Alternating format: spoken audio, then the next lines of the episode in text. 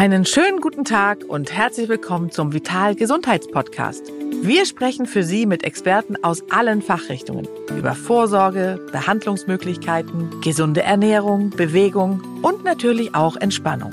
Kurzum, alles, was wir brauchen, um uns im Leben wohler zu fühlen.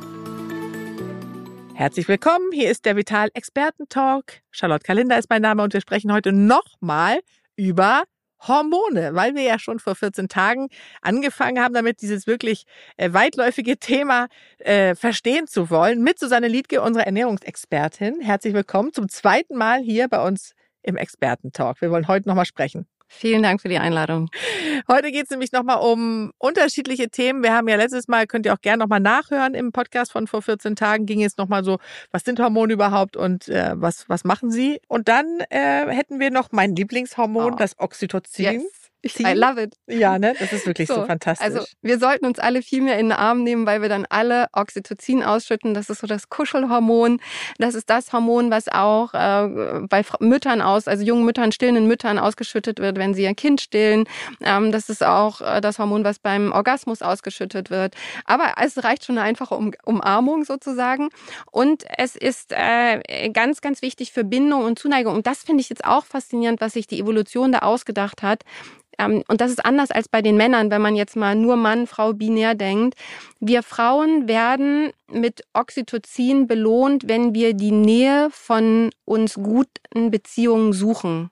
Das heißt, wenn wir Frauen in einer stressigen oder toxischen Situation sind und wir müssen jetzt an die Steinzeitfrau mal denken, so, dann wird sie quasi mit Oxytocin ähm, dazu getrieben, dass sie die Nähe von anderen sucht, die ihr gut tut und wird damit belohnt.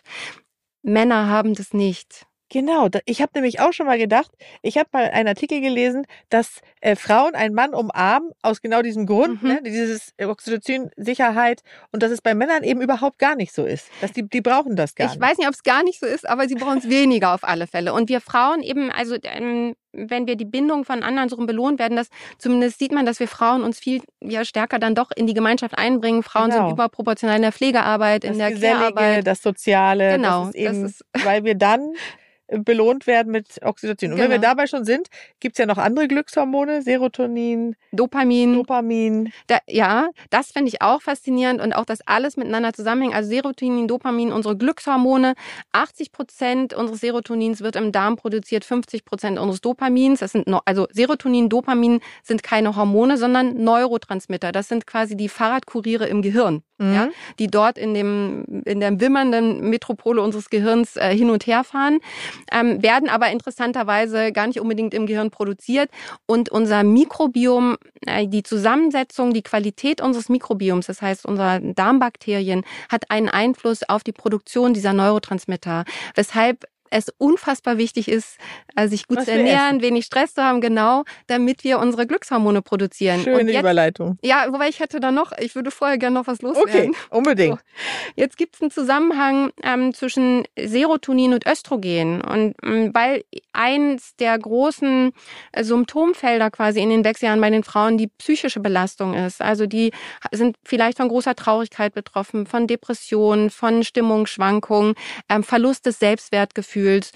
Ähm, das Östrogen bewirkt, dass Serotonin, also bei den meisten Menschen äh, wirkt es so, bei den meisten Frauen, dass das Serotonin länger im Körper sich hält. Wenn jetzt im Lauf der Wechseljahre der Östrogenspiegel langsam sinkt, heißt es, diese Momente, diese Glücksmomente dauern weniger lang an. Und das heißt, wir sollten jeden Moment auch sehr genießen, weil wir wissen nicht, wie lange es anhält, dass wir so happy sind. Ja. Ah, okay. Du meinst also, man hat schon auch so Glücksphasen, aber sie sind jetzt stundenmäßig? Nein, nee, Hormone sind, Hormone sind sehr flüchtige Substanzen. Ja. Ähm, das ist auch im Rahmen der Hormonersatztherapie wichtig. Und es ist auch wichtig, dass sie flüchtig sind. Wenn, ähm, wenn, sagen wir mal, du sitzt mit irgendeinem Mann, du bist eine junge Frau, sitzt mit einem Mann äh, beim Dinner und hast erstmal ganz viel Östrogen im, im Körper. Wenn dein, das Östrogen sich lange halten würde, landest du vielleicht mit dem Mann, wo du es aber im Bett und zeugst ein Kind, wenn sich das Östrogen so lange halten würde. Ähm, dadurch, dass es flüchtig ist, kommt irgendwann dann aber auch, äh, kommen andere Hormone ins Spiel und du sagst, mm, so toll ist der Typ doch nicht und ich lasse das mal heute Nacht. Ach. Das heißt, es ist wichtig, dass sie nicht zu lange wirken, weil sich ja bestimmte Sachen dann auch ändern und dann braucht es eine schnelle Anpassung. Wahnsinn. Ja, ja, das ist der Grund, weshalb eben Gynäkologinnen, Gynäkologen oder auch Endokrinologen ähm, gerade bei der Hormonersatztherapie dann manchmal auf Hormonderivate gehen, also auf nicht bioidentische Hormone, weil die verlässt, also die bestimmte Funktionen erfüllen, die dann das bioidentische Progesteron zum Beispiel nicht erfüllen können. Und dann können sich ähm, die künstlichen, äh, das künstliche Progesteron kann eben länger im Körper bleiben, länger entsprechend wirken. Also wir sind jetzt eigentlich schon wieder mittendrin in der Hormonersatztherapie. Da wollte ich auch eigentlich gleich kommen. Sag noch mal bitte, Vitamin D. Denkt man ja, ist ein mm. Vitamin, ist aber auch ein Hormon. Ja, äh, super Frage. Vitamin D ist äh, von der Struktur her äh, ganz ähnlich unseren äh, Sexualhormonen und ist ein äh, ganz, ganz wichtiges äh, Hormon. Wir nennen es Vitamin, weil die Vitamine kennen, zeichnen sich dadurch, dass wir sie selber nicht herstellen können. Wir müssen sie von außen zuführen. Sie sind essentiell. Wir müssen sie quasi mit der Nahrung zuführen. Und das Vitamin D, wir haben die Vorstufe quasi im Blut. Wir brauchen die UVB-Strahlung, die in diesen Breitengraden nur von April bis ungefähr September quasi äh, vorhanden ist, um dann aus der Vorstufe das aktive Vitamin D zu produzieren. Vitamin D ist, jede Zelle unseres Körpers hat einen Vitamin D-Rezeptor und es ist unfassbar wichtig für unser Wohlbefinden. Äh, ein Beispiel, äh, wo man es sehr gut auch beobachten kann, ist, wenn Frauen aus arabischen Ländern, die sich komplett bedecken, ähm, die sind quasi nie der Sonne ausgesetzt. Und da ist ein, ein Vitamin D-Mangel quasi Teil, also ist immer eine Folge auch davon. Und äh, wenn die dann äh, mit einer Depression ankommen, wäre das Erste, was man machen müsste, eigentlich den Vitamin D-Spiegel messen. Ähm, also und, und überhaupt sollte man äh, und das machen hoffentlich auch viele Psychotherapeutinnen, Psychotherapeutinnen oder Psychologen auch, dass sie erstmal auch ähm, physiologisch gucken, wie ist denn, wie sind die Hormone äh, quasi, ist die Frau in den Wechseljahren, ist das eine Depression aufgrund von ähm, schon Traumata, die sie erlebt hat, oder spielen jetzt auch die Hormone mit rein, oder ist es eine Kombination? Ich würde zumindest das nie außer Acht lassen. Wie können wir das denn feststellen? Wenn wir jetzt mal übergehen zur mhm. Diagnostik. Mhm. Also ich, wenn man jetzt so Symptome hat, du hast es vorhin schon selbst gesagt, dass man manchmal vielleicht auch einfach denkt, Mensch, das könnte auch der stressige Job sein oder ich mhm. habe gerade ein Haus gekauft oder alles zusammen oder die Kinder ziehen aus. Äh, wie kann ich denn jetzt erstmal feststellen und wo fehlt mir irgendwas oder sind irgendwelche Hormone nicht mehr im mhm. Balance? Jetzt haben die ja ganz unterschiedliche Wirkungen sozusagen. Ähm, jetzt, ich grenze das erstmal eben, ich fange mal an mit den Wechseljahren. Du kannst natürlich deinen Hormonspiegel äh, messen lassen. Das ist aber nicht das, was die Leitlinie äh, Perimenopause, Postmenopause empfiehlt. Für Frauen unter 45, wenn die mit so Beschwerden kommen, die auch den Wechseljahren also zuzuordnen wären, dann ist es immer angeraten, Hormonspiegel zu messen, weil man immer abklären muss, da ist nicht nur Tumor dahinter, irgendwas anderes. Frauen ab 45, da kann man die Symptome sehr gut abfragen über einen Symptomfragebogen. Ein, äh, ein standardisierter Fragebogen, der weltweit genutzt wird, ist zum Beispiel die Menopause Rating Scale, also die Wechseljahrseinwertungsskala sozusagen. Und da sieht man schon, da werden ähm, psychische, körperliche und aber auch ähm, urogenitale Symptome abgefragt. Und damit äh, merkt man dann schon, wenn man einen sehr hohen Scorewert hat, oh mein Gott, also das sind die, das ist schon die Perimenopause, ne? Aber ist das etwas, was man so auch machen kann, einfach äh, im Internet oder muss das ärztlich begleitet werden? Wenn ich das sagen kann, kann auf meiner Seite kann man äh, kann man den Fragebogen finden. Aber natürlich könnten auch ähm, jede, äh, man, normalerweise sollten Gynäkologinnen, äh, manche machen das, die haben so einen Fragebogen. Man muss dazu sagen, die werden überhaupt nicht für eine Beratung für die Wechseljahre adäquat bezahlt. Und deshalb finden auch so wenig Gespräche ah. über die ah. Wechseljahre in der Arztpraxis statt. Die kriegen lächerliche, eine Gynäkologin bekommt lächerliche 16,89 Euro Pauschale für eine Kassenpatientin pro Quartal, egal wie oft sie kommt. Und während es noch eine Pauschale für eine Verhütungsberatung gibt, gibt es aber keine Pauschale für eine Wechseljahrsberatung. Und selbst wenn es die gäbe, wenn es nochmal 16,89 Euro drauf gäbe, wäre das immer noch äh, unterbezahlt. Das heißt, wer heute einen Gynäkologen, eine Gynäkologin hat, die sich richtig Zeit nimmt für eine Wechseljahrsberatung, der sollte die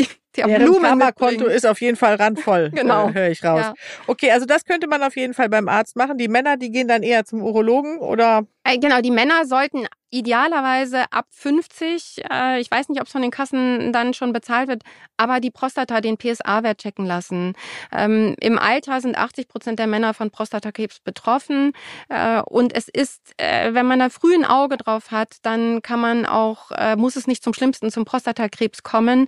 Das heißt, bei Männern ab 50 un unbedingt den PSA-Wert messen lassen. Bei Frauen ist aber noch was anderes wichtig. Alle drei Jahre hat eine Kassenpatientin Anrecht auf ein kleines Blutbild. Da wird aktuell von den Schilddrüsen, also die Sexualhormone werden da nicht mehr erhoben, nicht, dass ich wüsste, ähm, von den Schilddrüsenhormonen nur das TSH. Das ist quasi das Hormon, was von der Hypophyse ausgeschüttet wird und der Schilddrüse sagt, produziere jetzt mal ähm, T3 und T4, das sind die Schilddrüsenhormone quasi. T4 ist so die Speicherform und T3 das freie. T3 ist die, das aktive Schilddrüsenhormon. So.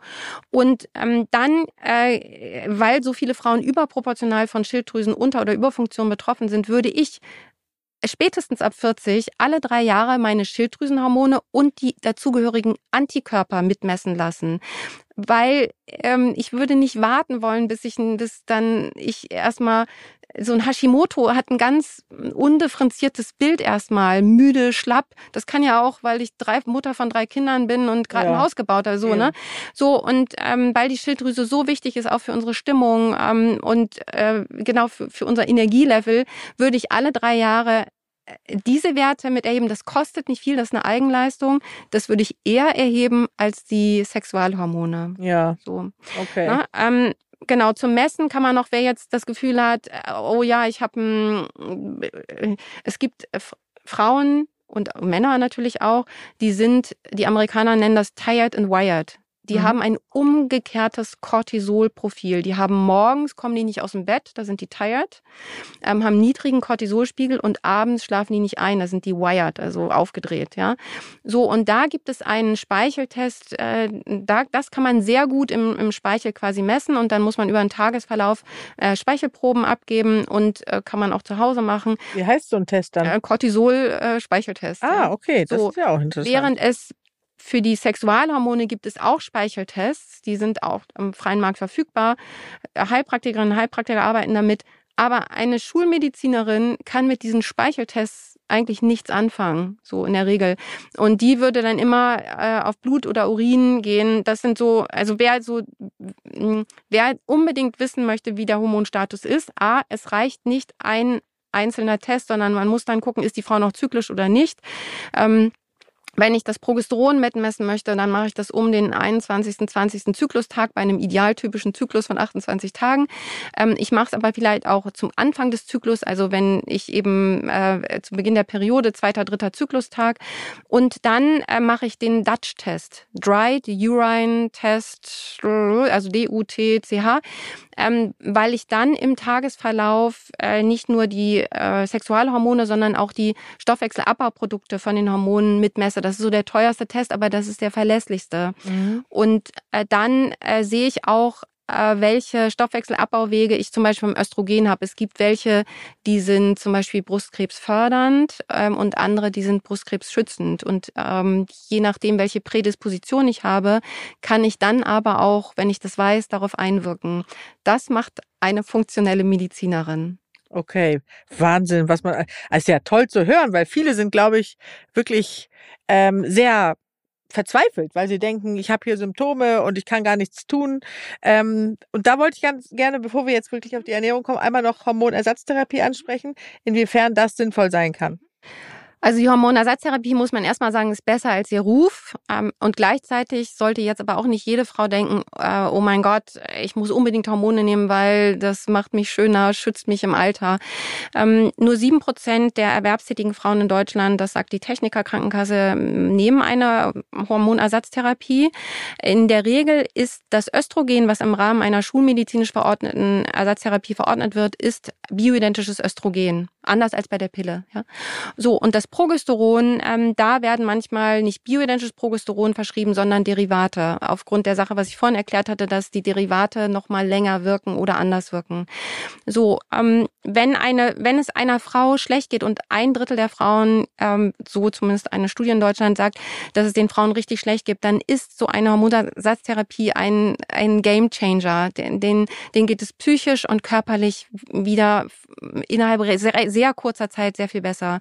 Ich spreche aus eigener Erfahrung. Meine Mutter hatte zwei höllische Jahre, in denen sie durch die Wechseljahre gegangen ist, hatte, ähm, wurde da wurden Schlaftabletten verschrieben. Die ist abhängig geworden von den Schlaftabletten. Es hat ihre wechseljahrsbedingten Probleme nicht gelöst. Die hatte dann bei der dritten Ausschabung auch einen Zusammenbruch. Dann ist sie in die Kur gekommen. Dann hat sie Hormone verschrieben bekommen und ich hatte meine Mutter zurück. Ja, oh, so okay. und deshalb äh, es gibt ja äh, große Angst, äh, Hormone einzunehmen. Das ist aber auf Basis von Studienergebnissen von 2002, wo Hormone eingesetzt wurden, ähm, Primarin, ähm, ein Hormoncocktail aus Stutenurin, ja, das wird heute überhaupt nicht mehr verschrieben. Das heißt, ähm, es wurden Hormone verschrieben an Frauen, die viel älter waren als die Frauen, die eigentlich eine Hormonersatztherapie bekommen sollten.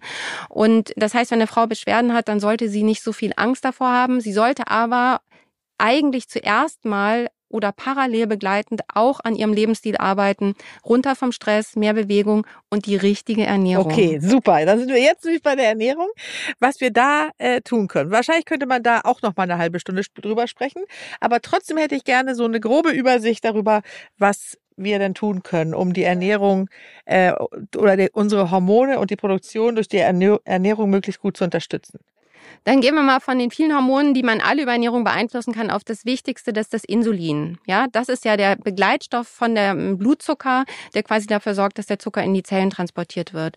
Ähm, viele Frauen rauschen in den Wechseljahren in eine Insulinresistenz. Ja, das heißt, die Zellen reagieren nicht darauf. Die sind dann wie der renitente Teenager eben aufgrund eines Überangebots über viele Jahre von, von Zucker. Und äh, das eine Insulinresistenz ist die Vorstufe von Diabetes. So, das heißt, wenn ich meinen Zuckerkonsum stark einschränke, sagen wir mal nur 20 Gramm Zucker am Tag, ja, das ist nicht viel, aber es ist auch nicht gar nicht so. Ähm, dann, äh, wenn ich äh, mich ballaststoffreich ernähre mit viel Gemüse, viel grünem Blattgemüse, viel Kohlgemüse Gemüse. Kann Haferflocken. Ich, auch. Nee, Haferflocken ah, sind beinahe fördern. Ja, kommen wir gleich zu. So, also Haferflocken sind so oder so zu sehen. Ähm, aber ein super Einwurf. Ähm, so, das heißt, äh, ich muss mich ballaststoffreich ernähren. Also viele Nüsse, Saaten, viele Hülsenfrüchte, äh, Vollkorngetreide, aber auch viele, äh, viel Gemüse. So und auch ein bisschen Obst. Äpfel haben sehr wertvolles ähm, Ballaststoff so mit dem Pektin. So, äh, weil wenn ich das mache, äh, dann äh, wird der Zucker, der eben rund, wenn ich jetzt Nudeln gegessen habe oder oder wenn ich Hülsenfrüchte, Kichererbsen gegessen habe, da ist ja Stärke drin. Die wird runtergebrochen in Glucose. Damit, und nur die Glucose kann letztendlich, weil die so klein ist, kann dann letztendlich in den Körper aufgenommen werden. Wenn ich mich ballaststoffreich ernähre, dann braucht die Glucose, die abgebaute, länger, um quasi durch diese Masse durchzukommen und um dann ins Blut zu kommen. Also so. Mhm. Das heißt, die, ähm, die Ballaststoffe wirken wie eine Barriere.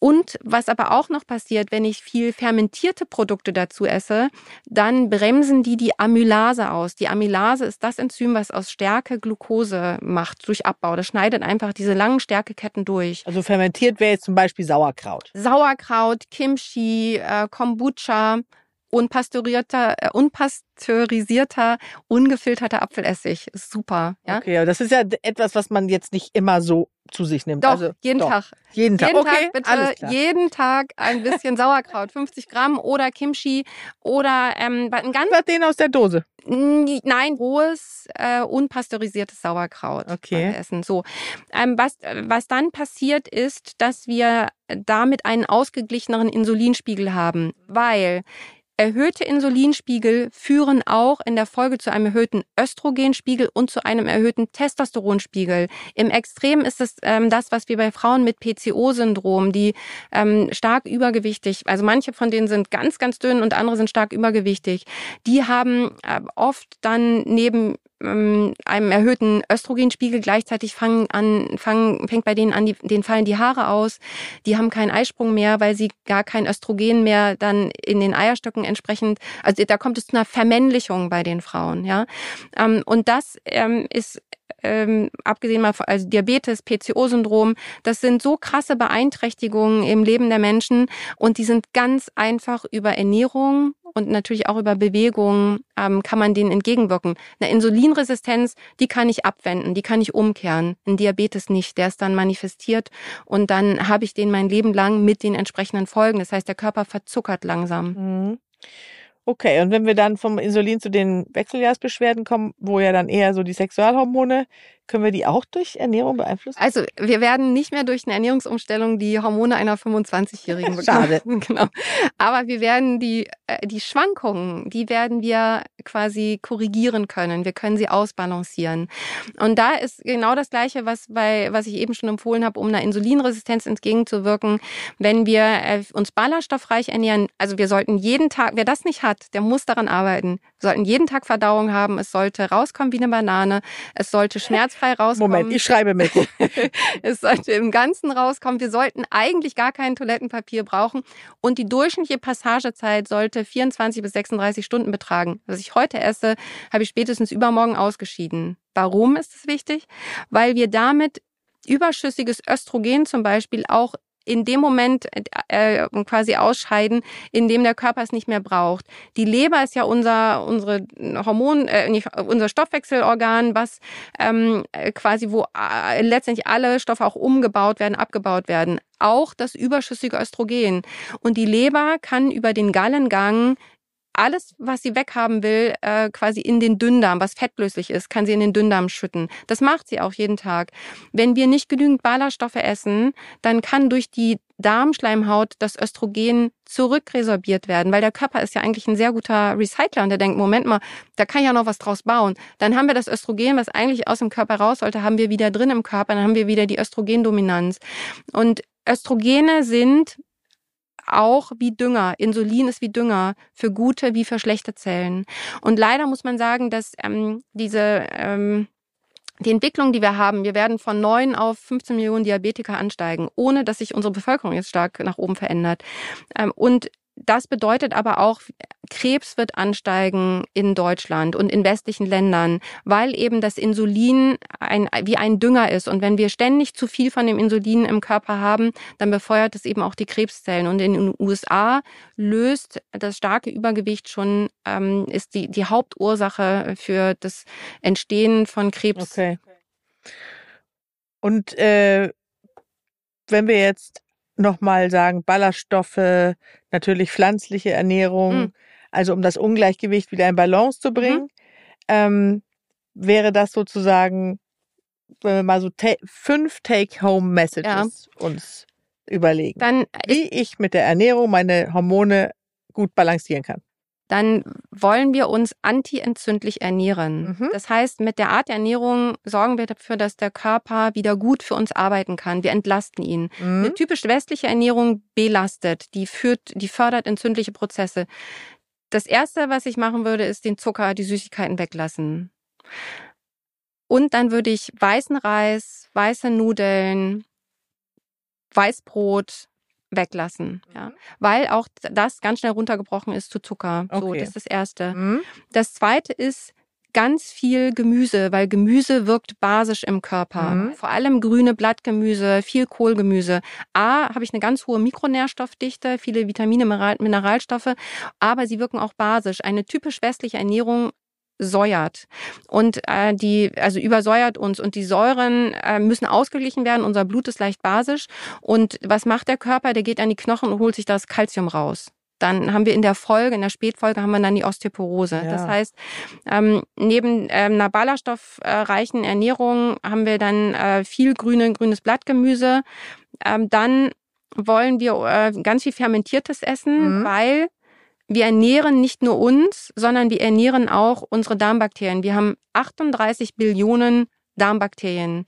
Wir haben ungefähr 30 Billionen Körperzellen. Das heißt, die sind in der Überzahl. Mhm. Und wir arbeiten mit denen im Team. Und aktuell ist die durchschnittliche Deutsche, äh, gibt den Darmbakterien nur 80, 70, 80 Prozent des Futters, die die eigentlich bräuchten, um gut gedeihen zu können. Okay, also fermentiertes nochmal. Mhm. Fermentiertes und eben ballaststoffreiche Ernährung, viel Gemüse. Also ein, äh, idealerweise 30 verschiedene pflanzliche Lebensmittel in der Woche. 30 ja. verschiedene, okay. Also du brauchst eine große das ist Vielfalt. Eine Aufgabe. Das, ja, aber es ist ganz einfach. Also ich zähle mal auf. Dazu zählen alle Gemüse, alle Kräuter, alle Pilze, alle Gewürze, alle Hülsenfrüchte. So.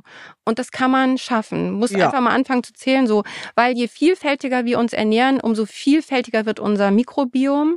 Und ein gesundes Mikrobiom kann dann für uns einen guten Job machen. Die Darmbakterien machen zum Beispiel, produzieren die kurzkettige Fettsäuren. Und das wiederum ist das Energiesubstrat für die einzellige Schleimhaut unseres Darms. Das heißt, ähm, das, da, das sind 70 Prozent unseres Immunsystems und die müssen gut ernährt werden, diese Zellen, damit quasi unser Immunsystem schon rechtzeitig sagen kann, du bleibst draußen, du kommst rein. So, insofern vielfältig ernähren. Susanne, ein schönes Schlusswort oder Schlusssatz, muss man fast sagen. Ähm, ich finde das ganz äh, toll, weil ich bin ehrlich gesagt hochmotiviert, jetzt nach Hause zu fahren und mit den Kindern zusammen einen neuen Ernährungsplan aufzustellen. Natürlich natürlich ist klar, dass man viele Pflanzen essen sollte, aber ich finde so in dem Zusammenhang jetzt, wie wir heute noch mal drüber gesprochen haben, äh, über die Ernährung und was die alles bewirkt äh, bei den Hormonen oder in der Hormonproduktion, macht es noch mal doppelt Sinn. Vielleicht kann man ja dann ganz verhindern, äh, dass man da in so ein Ungleichgewicht reinrutscht, wenn man vorbeugt, oder? Das ist auf alle Fälle ein Versuch wert. Unbedingt würde ich jeder Frau empfehlen. Also, was wir auch noch haben, das wollte ich noch mal erwähnen, ist unser Hormon-Special im Vital-Magazin im, äh, am Kiosk, in unserem ähm, Printheft, in der Zeitschrift. Und da kann man auch noch mal nachlesen, alles zum Thema Hormone. Und wenn es Fragen gibt, natürlich auch gerne stellen. Dann leite ich die an Susanne weiter. Ne? Da, die beantwortest du doch bestimmt gerne. Freue mich drauf. Sonst auch äh, über Instagram könnt ihr uns schreiben. Und dann hören wir uns wieder in 14 Tagen.